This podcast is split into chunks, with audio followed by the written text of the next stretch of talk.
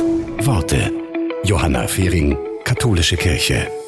Darf man Winnetou heute noch lesen? Das ist heiß diskutiert worden. Wie sprechen, denken wir über amerikanische Ureinwohner? Welche Bilder sind durch Winnetou in unseren Köpfen? Ist es okay, wenn wir noch von Indianern sprechen? Nikolaus Pieper ist Redakteur der SZ und findet es gar nicht so kompliziert. Er trifft den Nagel auf den Kopf, wenn er sagt, eigentlich ist die Sache ganz einfach. Stereotype vermeiden, genau hinschauen und den einzelnen Menschen wahrnehmen. So wie sonst im Leben auch.